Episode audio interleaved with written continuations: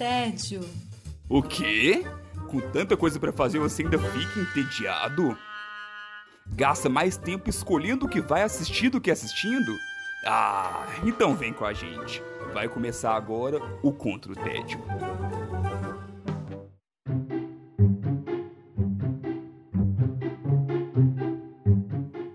Bem-vindos ao Contra o Tédio. Aqui a gente conversa sobre como que a gente está combatendo o nosso tédio e quem sabe a gente acaba com o seu tédio também, não é mesmo?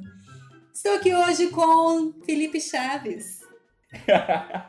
oi, olá, Sara, oi, Silvia, Wesley. Já dei spoiler de todo mundo que está aqui hoje. Exatamente, já tá dando spoiler aí todo mundo, ao contrário desse podcast que não tem spoilers. O Chaves já deu spoiler de todo mundo que tá participando hoje. E aí, Wesley, tudo bem? Vai bem demais depois desse spoiler aí, eu sei mais o que falar mais aqui, não? já era. Silvia Gostaferro, tudo bom? Tudo bem, só um oi basta, né? Já que. Agora já descambou tudo. Já. oh, tô querendo roubar o host, hein? Tô vendo, tô vendo. Felipe Chaves está querendo roubar esse posto que não tem dono, na verdade, não é mesmo, produção? É tudo nosso. Exatamente. Tudo nosso. E hoje quem começa conversando com a gente é Wesley Alves. Como é que você está combatendo seu tédio, Wesley? Estou combatendo o tédio com um novo, velho e bom faroeste. Hum.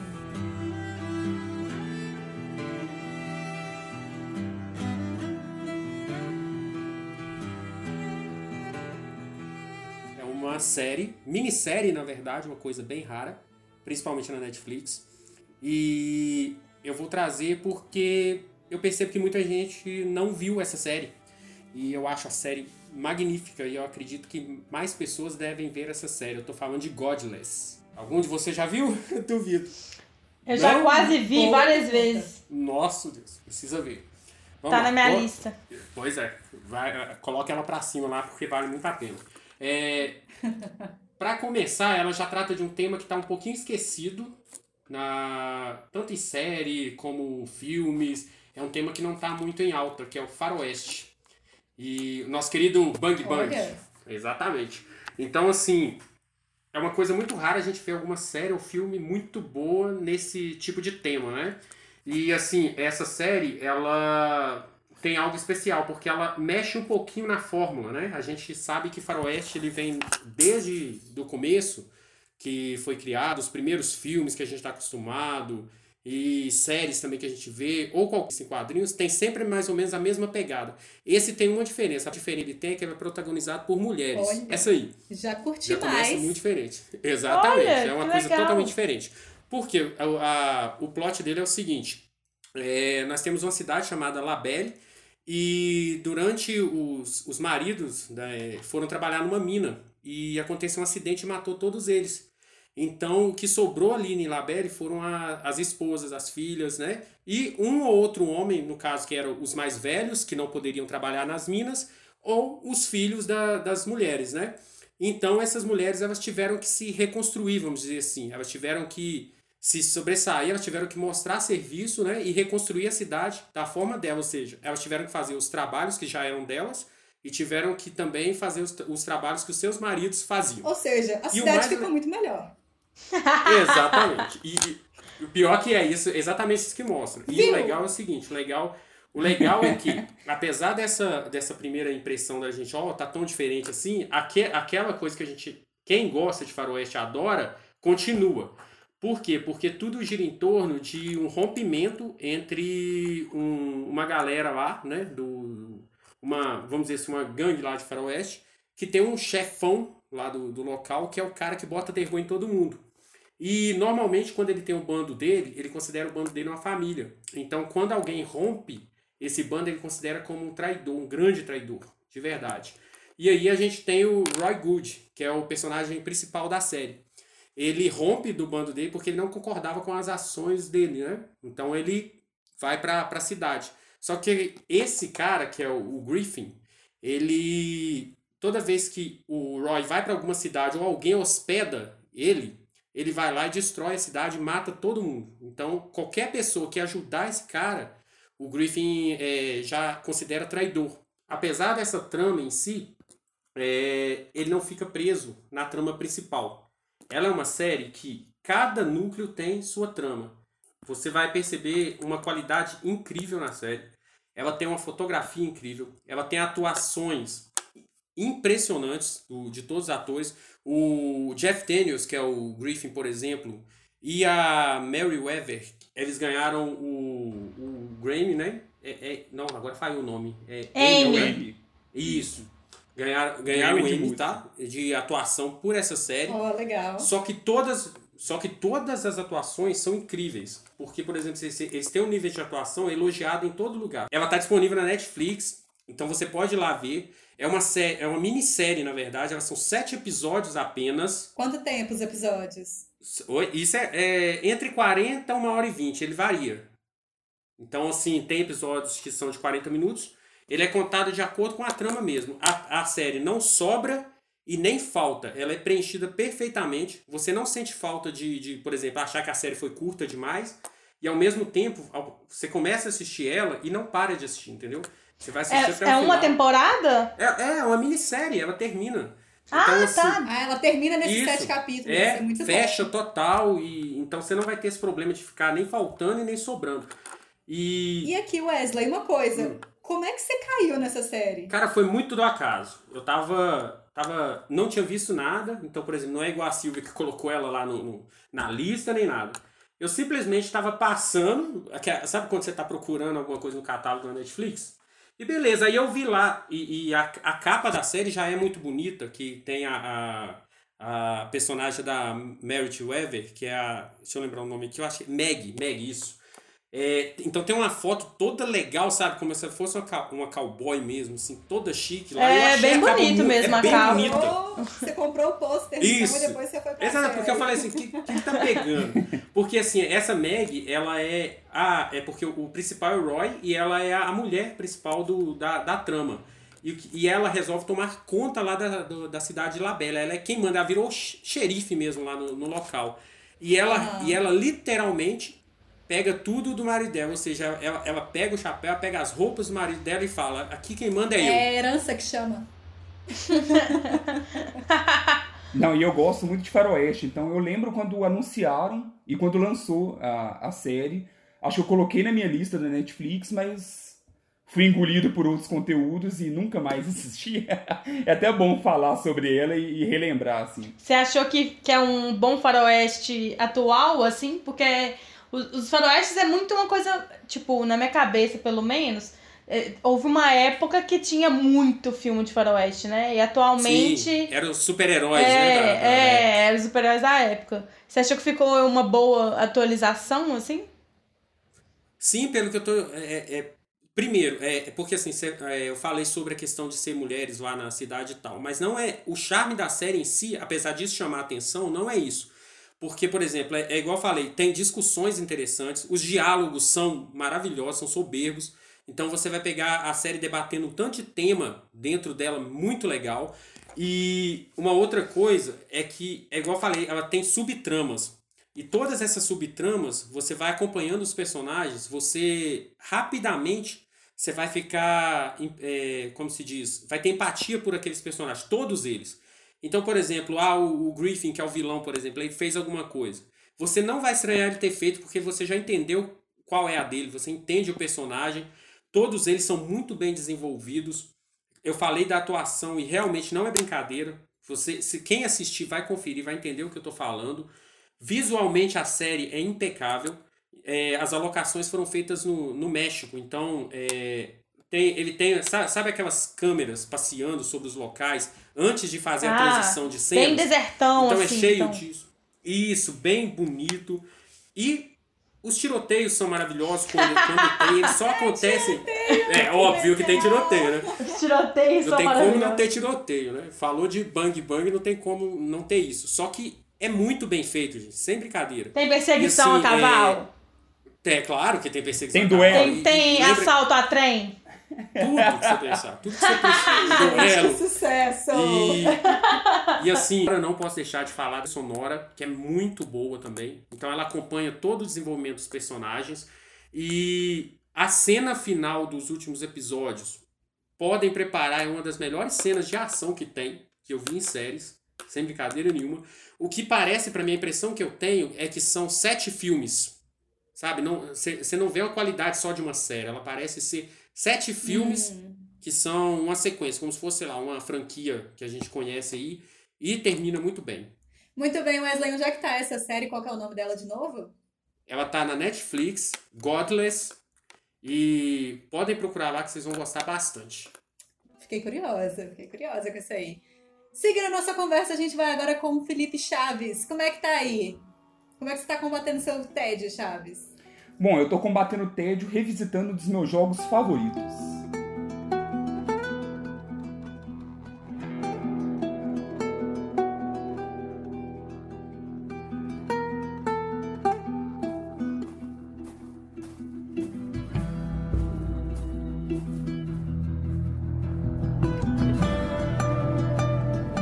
Então, eu voltei a jogar The Last of Us esse final de semana, que eu- já foi meu jogo favorito por muito tempo. Acho que ele perdeu o trono aí de uns anos pra cá, mas ainda assim tá entre meu top 3 ali de todos os tempos mesmo.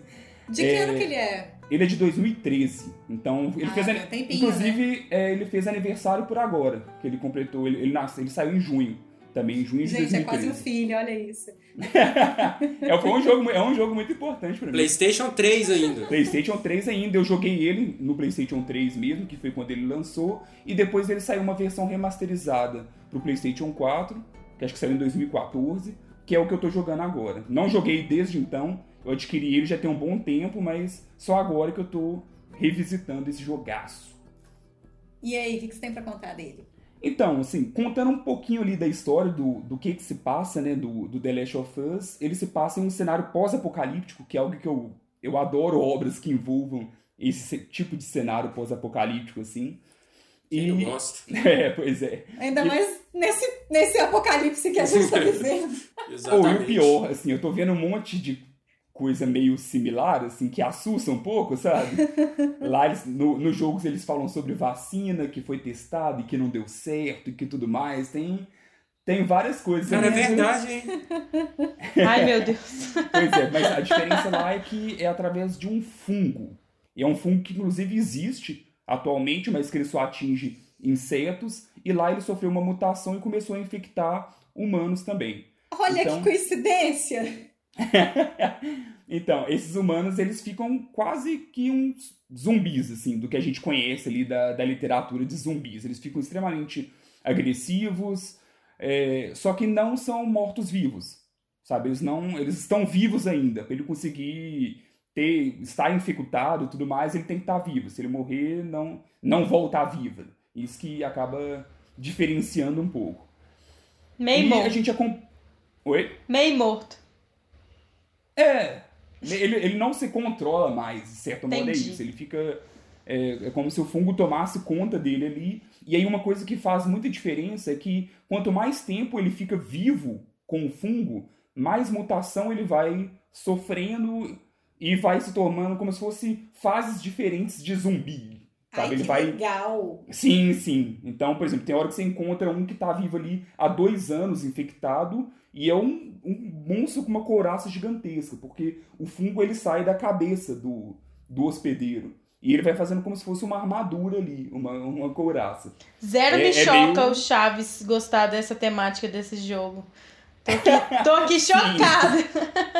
Não, e, e ele tem esse, esse tom de terror bem grande também durante o jogo, porque é, eu vou falar ainda um pouquinho mais do enredo, mas você anda e faz uma jornada com uma adolescente de 14 anos, sabe? Então, além do perigo que você enfrenta com o seu personagem, você ainda tá cuidando de um, de um adolescente, então o perigo fica potencializado ainda Aham. mais. E aí, é, O legal é o seguinte, que assim, é, você falou aí sobre você ficar preocupado com ela, e você fica mesmo, né? Porque o jogo ele te dá uma sensação muito interessante, a, relacionamento de pai do, do personagem principal com ela, né? Interessante. Isso. É, esse personagem é o, é o- Ele chama Joel, ele é um dos sobreviventes ali, né? Então, desde quando começa ali todo esse, toda essa pandemia, passam-se 20 anos, e ele é um desses sobreviventes que é um contrabandista de armas. Então, ele, contra, ele faz esse tipo de contrabando ali pro mercado negro, e até que ele recebe uma tarefa diferente, que é contrabandear essa menina, levar ela do ponto A ao ponto B, sabe? E aí o que a gente acompanha é justamente essa jornada em um mundo que é extremamente perigoso. E aí a jornada não é, é como o Wesley acabou de adiantar, e o legal é que a jornada não é só aquilo, a aventura em si para chegar lá, mas também como eles constroem um certo uma, um certo relacionamento, sabe? Como eles constroem essa relação meio de pai e filho, pai e filha, no caso, né? Uhum. Então, Bem é, legal. isso, a personagem é a Ellie e é interessantíssimo, sabe? Ver como aos poucos vai tendo esse progresso de, de amizade. Ele, no início, ele fala, não, eu não sou babá, aqui que eu tô levando essa menina. Ele fica totalmente contra isso. E aí, nos pequenos detalhes, você vai vendo, tipo assim, como ele vai tratando ela diferente, como ele vai se preocupando com ela, coisas que ele não estava preocupando antes. Então, é assim, de narrativa é uma obra de arte. Eu tenho uma história muito engraçada com esse jogo que tem uns anos isso já, né? Você falou que o jogo é de 2014, você falou? 2013. 2014 é o PS4, né? Isso. Então, aí um amigo nosso, o Luan, que mora lá em São Paulo, comprou e eu tava na casa dele, comprou o PS4 e aí ele foi insta- ele comprou o PS4 só pra jogar esse jogo. Justíssimo. Justo, E- extremamente justo. Ele instalou o jogo e eu tava lá. Gente, eu devo ter ficado umas três horas assistindo ele jogar, só assistindo. Não tava Olha nem só. jogando, porque eu achei tão interessante e o jogo é bonito, né? Tem coisa e, Sim. e, e tem um- uns filmes que entremeiam a, pra explicar a história, esse plot aí que você explicou. É bem legal, assim, achei muito, muito legal até de assistir, porque, né, eu fiquei, achei que eu tava num filme vendo ele jogar Não, três é, horas. isso, querendo ou não, é um mérito muito grande do jogo, sabe? De uma pessoa conseguir sentar pra assistir alguém jogando e ficar três, quatro horas seguidas interessada. é porque realmente ele, ele tem um foco muito grande nessa narrativa. E aí o que faz o. E ele ganhou o prêmio de jogo do ano no ano que ele lançou, e ele saiu ganhando vários vários prêmios e é famoso até hoje, justamente porque é, ele foca muito nessa questão da história. E eu não sei se vale essa, essa, a- essa comparação de alguma forma, mas está acontecendo também de lançarem produções é, de série ou de filme que você também joga, né? Que você decide as ações dos personagens colocando essa lógica do, do- da jogabilidade dentro do filme de alguma forma, né? E aí você assiste esse jogo, que não é um Sim, jogo. é porque, a- querendo ou não, assim, a imersão ela é diferente, Bem sabe? Uma diferente. coisa é você ver ali, assistir um filme, assistir uma série, você tá vendo a história de alguém. Quando você joga, de certo modo, é você ali, junto com o personagem. Por mais que ele tenha uma personalidade distinta, ele tem todo o background dele, mas você entra muito mais naquele mundinho, já que você tá controlando ele, tá controlando as ações. Uhum. Então, acho que é por isso que eles tentam até transpor. Então, os jogos estão pegando muita narração e, os, e algumas séries estão pegando essa questão de jogabilidade, justamente porque eles viram que esse, esse meio termo aí, esse caminho, ele cruzam, traz né? uma imersão muito grande. É, é possível fazer essa, essa inter- intersecção entre os, a- as produções, né? Isso. Vou aproveitar que já tá falando sobre um dos grandes méritos do jogo, é, que é a narrativa. Porque assim, é, ele foi ele foi um dos grandes revolucionários nessa questão, porque antes dele, os jogos tinham uma certa narrativa, mas eles não tinham a pegada que The Last of Us tem. Então, por exemplo, é, essa questão que o Felipe falou, é, de você ir acompanhando passo a passo o que acontece. Porque a Silvia falou sobre os, os filminhos entre, entre o jogo. Mas ele não é só filminho. Às vezes você está andando, por exemplo, é, e eles estão conversando. E os diálogos entre os personagens vão fazendo, É, vão sim, fazendo alusão a sim. várias coisas. Então, por exemplo, você tá. é, tem tem, um, tem um- algumas partes, por exemplo, que eles, eles visitam ó, alguns personagens e aí durante o jogo, não com ceninha, eles começam a deba- debater o que eles estavam vendo.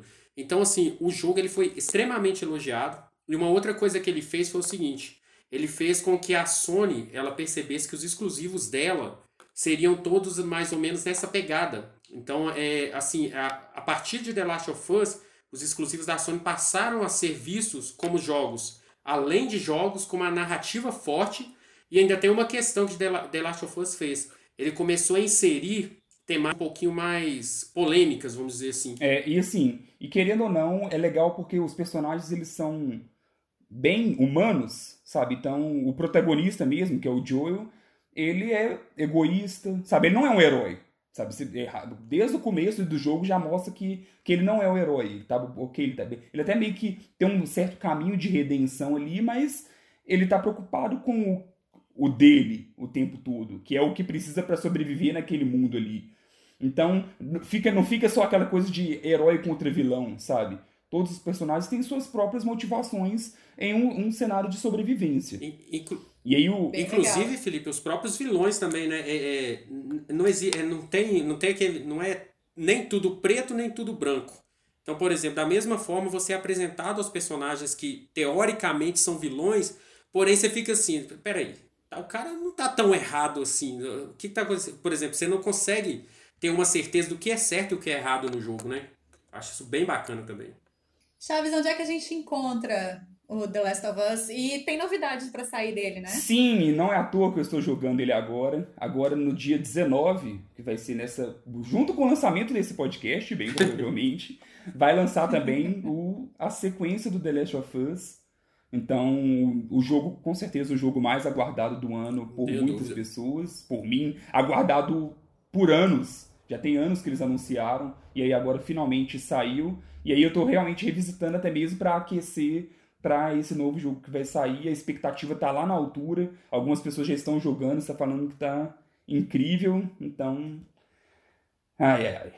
Tô. ai, ai, essa foi a ai, melhor finalização, melhor conclusão. o presente que eu me dei de aniversário. Ó, oh, que isso, hein? oh, inclusive, é, um do, é o meu é, mais aguardado do ano, tanto é que eu fiz pré-venda, ou seja, a gente tá aqui quatro dias antes ainda do lançamento e eu já fiz pré-venda do jogo que eu não aguentei, cara. Não dá pra. De tão ansioso que eu tô pra jogar esse negócio aí. Não, meia-noite. Meia noite, é, eu também. Exatamente. E aqui, você tá jogando onde? Me conta. PlayStation 4. O, The Last of Us 1 ele tem pro PlayStation 3 e pro Sim. PlayStation 4. E o 2 vai sair por enquanto só pro PlayStation 4. Bem provável que ele apareça no PlayStation 5, que ainda vai lançar. E o 1 fica sempre em promoção, tá? Sucesso. É, vale lembrar isso, você, você costuma comprar ele por 50 reais. Então vale demais, viu, galera? Jogão desse por esse preço. Vou agora contar pra vocês como eu estou combatendo meu tédio que eu, eu retornei, eu peguei uma máquina do tempo e voltei para os anos 80, gente, não dei conta.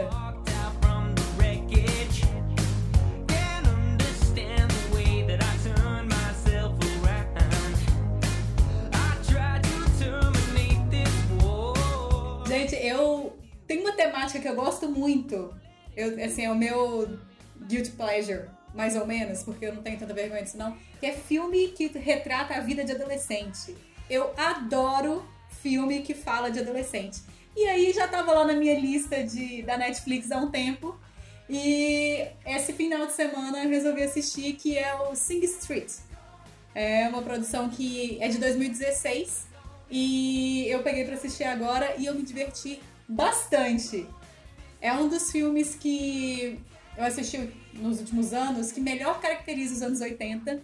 Então, assim, se você me falar que se não fosse pela qualidade da imagem, eu acreditava que o filme tinha sido rodado nos anos 80.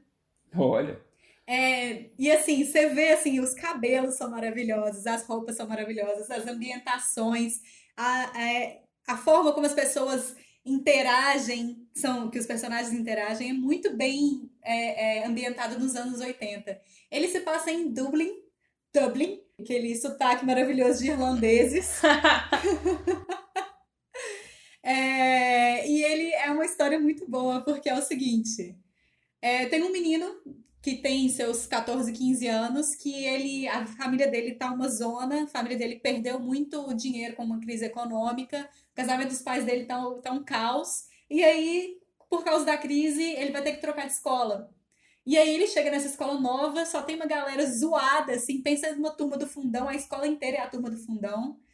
E ele sai da aula assim, chateado, sabe? Porque ele estudava numa escola legal, ele conseguia assistir aula nessa escola, ele não consegue. Ele sai da escola chateado e vê uma menina maravilhosa na frente da escola, toda vestida a cara de Cindy Lauper, assim, é muito bom. A cara dos anos 80.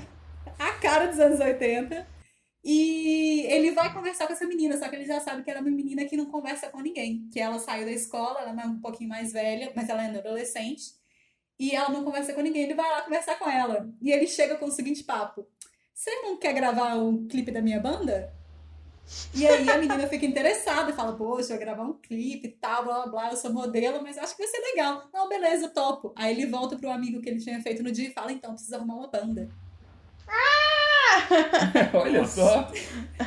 E aí o filme é a história dessa banda que surgiu porque ele queria impressionar a menina.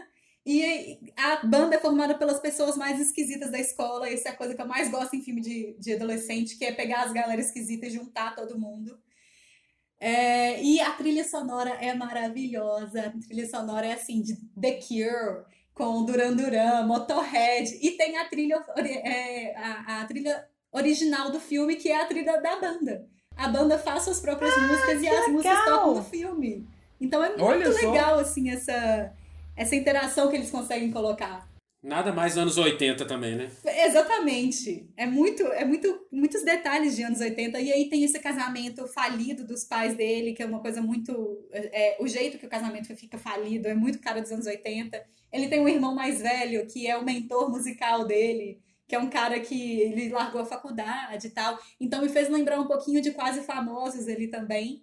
É, que o irmão fica falando, não, você tem que escutar isso aqui, você tem que escutar aquilo, você tem que ter essa influência, você tem que ter aquela influência, essa banda aqui é isso, aquele guitarrista é aquilo. Então, assim, vai colocando um monte de, de informação, assim, sobre música, que é muito legal.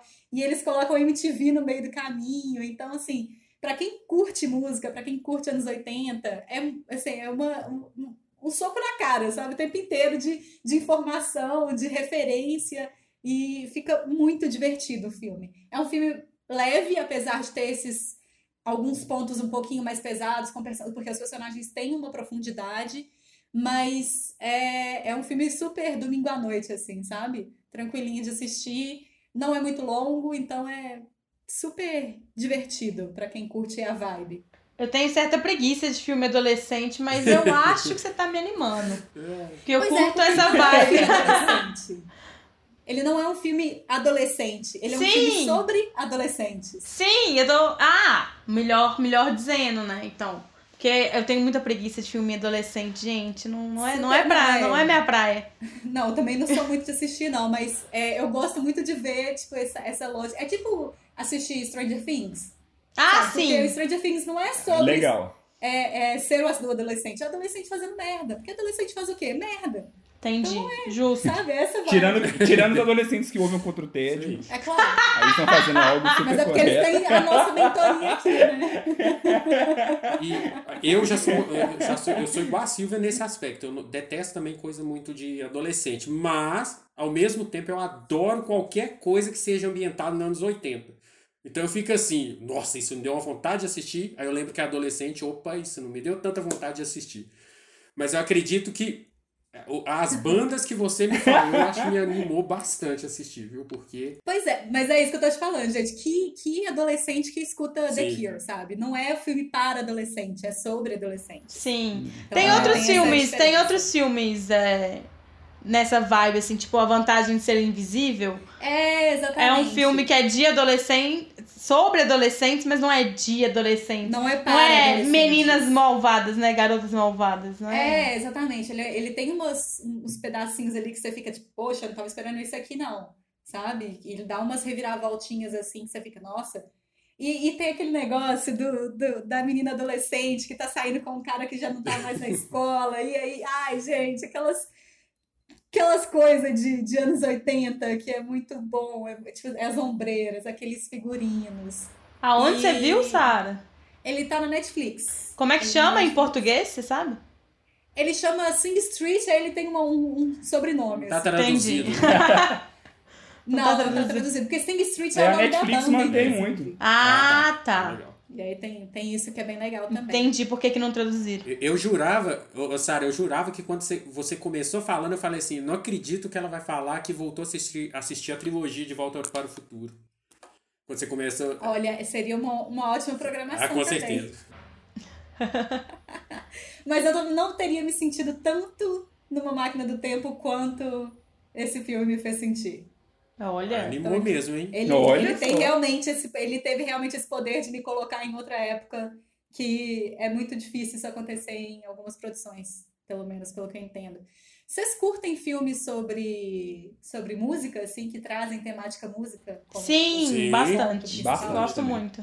Porque quem fez esse filme é, é, tem também indicações assim né, de, de outros filmes que tem como é, temática música, que colocam a música como o, o, o, o pano de fundo né, do filme. Então tem. É, é, isso é quase que um, um subgênero, assim, né? Filmes sobre música, que não são musicais, na verdade. Né? Sim, São ah, filmes sobre música. gosto bastante de filme assim. Vou, vou dar uma chance aí pro adolescente.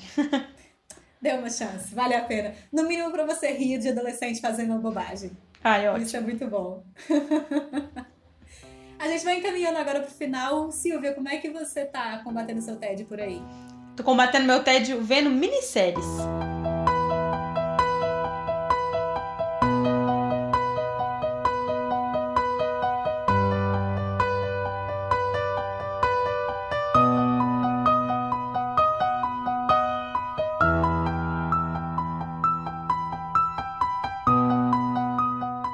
Gente, eu vi Nada Ortodoxa, que é uma série de quatro episódios, tá no Netflix que ela conta uma história de uma jovem de 19 anos que é nascida e criada numa comunidade ultra ortodoxa judaica em Williamsburg, que é no, em Brooklyn, Nova York.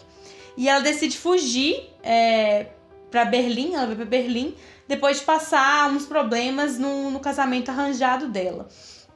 A série ela é baseada numa história real, num livro de mesmo nome. É, mas o livro é mais uma base para a jornada da protagonista e não é tudo o que aconteceu. Depois eu vi é, relatos que, tipo, o, o, o, o que passou, o passado dela é, é parecido, mas o que aconteceu, tipo, em Berlim é diferente. Tipo, a jornada é, sim. é um pouco diferente. Não é, não é tão igual assim. E aí é muito interessante porque, pra mim, que, tipo, não conhece nada da religião é, judaica, além de, dos estereótipos, assim, é um grande choque de realidade, e mas também uma oportunidade de conhecer mais o, as tradições culturais e tal é, dessa comunidade. Então a gente acompanha a fuga dela dos Estados Unidos até o processo dela na, lá na Alemanha. E aí passa pelo casamento, a vida dela com o marido, a convivência com a tia, com os avós. E vai sendo contado, tipo, em flashbacks. Vai, vai correndo a, a, a fuga dela e, e a vida dela que ela encontra lá em Berlim. Mas vai fazendo um- um- umas voltas no casamento. E aí mostra... E é uma série super detalhista, assim, com, com detalhes fidedignos à, à comunidade. Assim, como que é o casamento, como que é a roupa. E é muito interessante que a série é em Yiddish que é o idioma é, da comunidade judaica. Jamais saberia. É, e aí. Isso é novo pra mim também. É muito interessante, porque não tem nenhuma série, né, em Yiddish. Eles falam inglês, bem pouco alemão também, quando começa essa mudança para Berlim e para algumas pessoas que estão na rua. Mas grande parte da, da série é em Yiddish. Isso é, é muito interessante, assim, né? Outra, outra língua muito diferente do que, que a gente está acostumada. Sim, é sempre legal ter essas outras influências, tipo o Milagre da Cela Sim. 7, que é em turco, né? Sim, É. sim. E Yiddish, você fica assim, quê? E é, e é legal que, tipo, vários dos atores é, tem, são nenhum ator é, muito famoso, conhecido. Uma galera bem nova, assim, que é muito bacana, que é uma coisa que me atrai, me atrai em séries também. Principalmente a protagonista, é, ela chama o nome dela, com certeza vou errar, mas é Shira Haas. Ela é muito. Nossa, ela é extraordinária, gente, sério. É tipo, palmas pra ela. Porque ela evoca medo, tristeza, ingenuidade, tudo é, muito facilmente, assim. Então você meio que tá sentindo tudo que ela tá sentindo naquele processo conturbado que ela, que ela passa, assim. Ao E longo. ela é novinha? A atriz? É. Sim. É, não, não sei se ela tem 19, que é a idade da protagonista, mas a ela personagem é, né? tem. Tem por aí, assim. Não deve A ser muito mais do personagem- que isso também, né? Hoje em dia é bem Personagem. provável que seja a mesma idade. Hoje em dia não tem daquele negócio, lembra? No, no- antigamente que eles pegavam um cara com 30 anos pra fazer um jovenzinho de 18. É, não é pra tanto, mas acho que ela não tem 19 não, porque ela é, é mais... Ela é Um israelense e tal, um pouquinho mais, é 20 e poucos. E aí é, é muito legal. E aí tem uma, uma questão com música também, que você acabou de falar, Sara, que não é o principal da série, mas tem, tem uma influência musical na vida dela e de como que a série vai, vai decorrendo, assim. Mas é super rapidinha, são quatro episódios de 50 minutos. Então você vai, É, nossa, flui bem. o trailer e assim, eu achei extremamente interessante, tá na lista também lá da, da Netflix. E assim, é, e é legal porque eu ouvi também. muita gente falando bem, sabe? Parece que teve uma ótima aceitação geral, assim, sabe? Então, tô, tô ansioso pra assistir essa não vai demorar muito, não. É, a repercussão dela foi bem boa, até fica o- a galera lá, os fãs, pedindo mais temporadas, que eu não sei se convém, porque ela é, Para, galera. ela é um recorde. Para! Para com esse negócio de É, tantas a temporadas. ideia, a ideia é que minissérie não tenha mais temporadas, né? Quando tem, tem uma tal de Big Little Sim! Lies aí, que teve segunda temporada, era uma minissérie. Né? Pois é. Foi horrível. Aqui, mas eu, eu, ia, eu ia até levantar essa questão que, assim, é igual a, a Silvia trouxe uma minissérie, eu também trouxe. E, no geral, se vocês forem reparar, minisséries costumam ser muito bem avaliadas, elas costumam agradar muito. Só que o grande público, no geral, é impressionante como eles querem que o negócio continue e, e então minissérie é uma coisa que não, não é tão comum ainda, né? Vocês acham que isso vai mudar? Vocês acham que minissérie vai ganhar espaço? As pessoas têm que entender que Friends é uma era que já passou. Só que as pessoas não estão maduras o suficiente pra ter essa conversa. Chega desse negócio de você ter 10 temporadas de uma série, gente. Game of Thrones tá aí pra provar que isso é desnecessário. Sim, tem umas que pode, mas eu também não, não fico querendo mais. Acho que quando fecha bem, fica, É, tá tudo. É bem. melhor você fechar direito o negócio do que você ficar ali pegando dinheiro de onde não tem mais nada. E aí caga o rolê. Verdade. E normalmente, cara, é muito raro uma que, que eles exageram. E, e- e, aliás, eu, eu, eu fui tentar assistir hoje uma que eu acho que exageraram. Tentei, tá? Não, não tô conseguindo de jeito nenhum continuar, que é os 13 porquês lá. Pra que, gente, exagerar naquele trem? Eu fui, eu fui assistir. Aquela não precisava nem ser a primeira, temporada. a primeira temporada e ela fecha Exatamente, muito ela direitinho, fecha. Então, Eu fui ver outro dia, tem Porque, cara, quatro temporadas. quatro É, temporadas. exatamente. Eu fiquei, gente, o que vocês estão fazendo com esse menino ainda? Deixa a defunda morrer, Não, pior gente. ainda. Nossa. Deixa Vou, vou te dar uma notícia pior ainda, Sara. Porque assim, eu tinha assistido as duas, né? A segunda ainda consegue tirar Ah. alguma coisa do- de proveito. Mas a terceira, por exemplo, já fecha a história lá da, da Hannah, fecha tudo. E aí eles vêm com outro caso, cara. Eles puxam outro caso e aí já começa. A, a série começa a juntar muito tema, sabe como? Junta tema demais em cima do outro Ah, e já era, não tô conseguindo nem avançar nela, não dá mais não. E aí não faz mais nenhum. Aí quando você lembra do de onde saiu, parece episódio dos Exatamente. Simpsons. Começa de um jeito e termina de outro totalmente diferente. Exatamente. Dá não. Não, gente, para. É, numa uma situação diferente, eu até estava pensando aqui, que eu lembrei, é de Lucifer. Não sei se alguém aqui já assistiu. Não é nenhuma série incrível, não, mas é um bom passatempo. É, Lucifer, ela piora muito. Ela ia Não ser dei cancelada. O pessoal fez uma petição, um abaixo assinado, tudo aquilo. Voltou. Aí a galera escutou E fã. voltou muito bom. Olha que, que estranho. mesmo? a última temporada, Uai. porque a Netflix comprou e aí melhorou o nível absurdamente. Então, a Uai. última... Ah, mas Pois é, então assim, é engraçado que eles aí, conseguiram salvar realmente, literal, a série. Não... A série tava ruim, ia acabar ali, voltou e tá muito melhor do que ela era antes. Raro isso aí, ó. Raro Exceção. mesmo. Não vamos pegar isso como regra, galera, por favor. Isso- é, pois é, ué. Uma última coisa do Nada Ortodoxa, tem um making off também no Netflix, que são 20 minutinhos assim, que vale muito a pena ver depois de ver a série, é, para entender é, a dedicação e a atenção que eles tiveram aos detalhes assim. Eu vi que algumas práticas foram um pouco exageradas assim na representação que teve, ou um pouco fora de contexto assim, mas ou então é tipo só algumas comunidades é, racídicas que têm essa prática, mas na série meio que tem uma misturada. Mas é muito legal ver o cuidado que tiveram com as roupas, com os costumes, tiveram consultores é, da comunidade. Eu achei muito interessante ver esse making off também. Ah, e o bom é que.